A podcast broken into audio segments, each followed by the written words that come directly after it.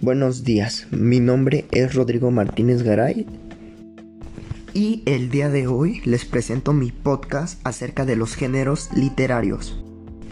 Los géneros literarios son los distintos grupos o categorías que podemos clasificar en las obras literarias atendiendo su contenido y la estructura.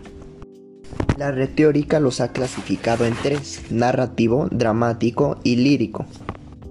El narrativo es un género fundamentalmente genéricamente escrito con derivaciones técnicas con el audio que en su forma clásica recoge una serie de hechos presentados por un narrador. El dramático representa un episodio o conflicto de la vida de seres humanos con diálogos.